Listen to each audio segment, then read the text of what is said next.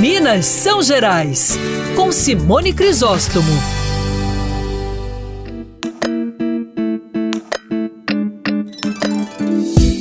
Com música, dança e várias homenagens, a Mostra de Cinema de Tiradentes teve a estreia da sua 26ª edição na última sexta-feira e segue até este sábado.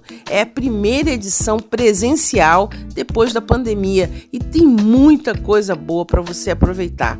São 134 filmes entre longas, médias e curta-metragens de 19 estados do Brasil. Só isso dá a dimensão da importância que essa mostra em Tiradentes alcançou. Só de pré-estreia são 57 filmes.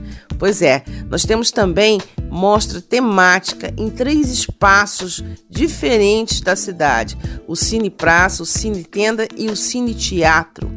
Além dessas exibições que enchem toda a cidade de, de arte, né? Impressionante como Tiradentes fica fervilhando com muita arte é, nesse período da mostra de cinema. Isso estimula bastante todo, toda a cadeia da economia na região.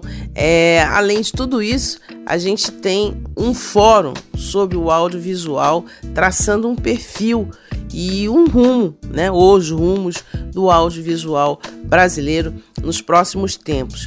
A Mostra de Cinema de Tiradentes está de volta presencialmente e essa é uma ótima notícia para a gente começar a semana. Eu sou Simone Crisóstomo, esse é o Minas São Gerais e até quarta-feira, porque agora a nossa coluna Minas São Gerais será toda segunda e quarta-feira.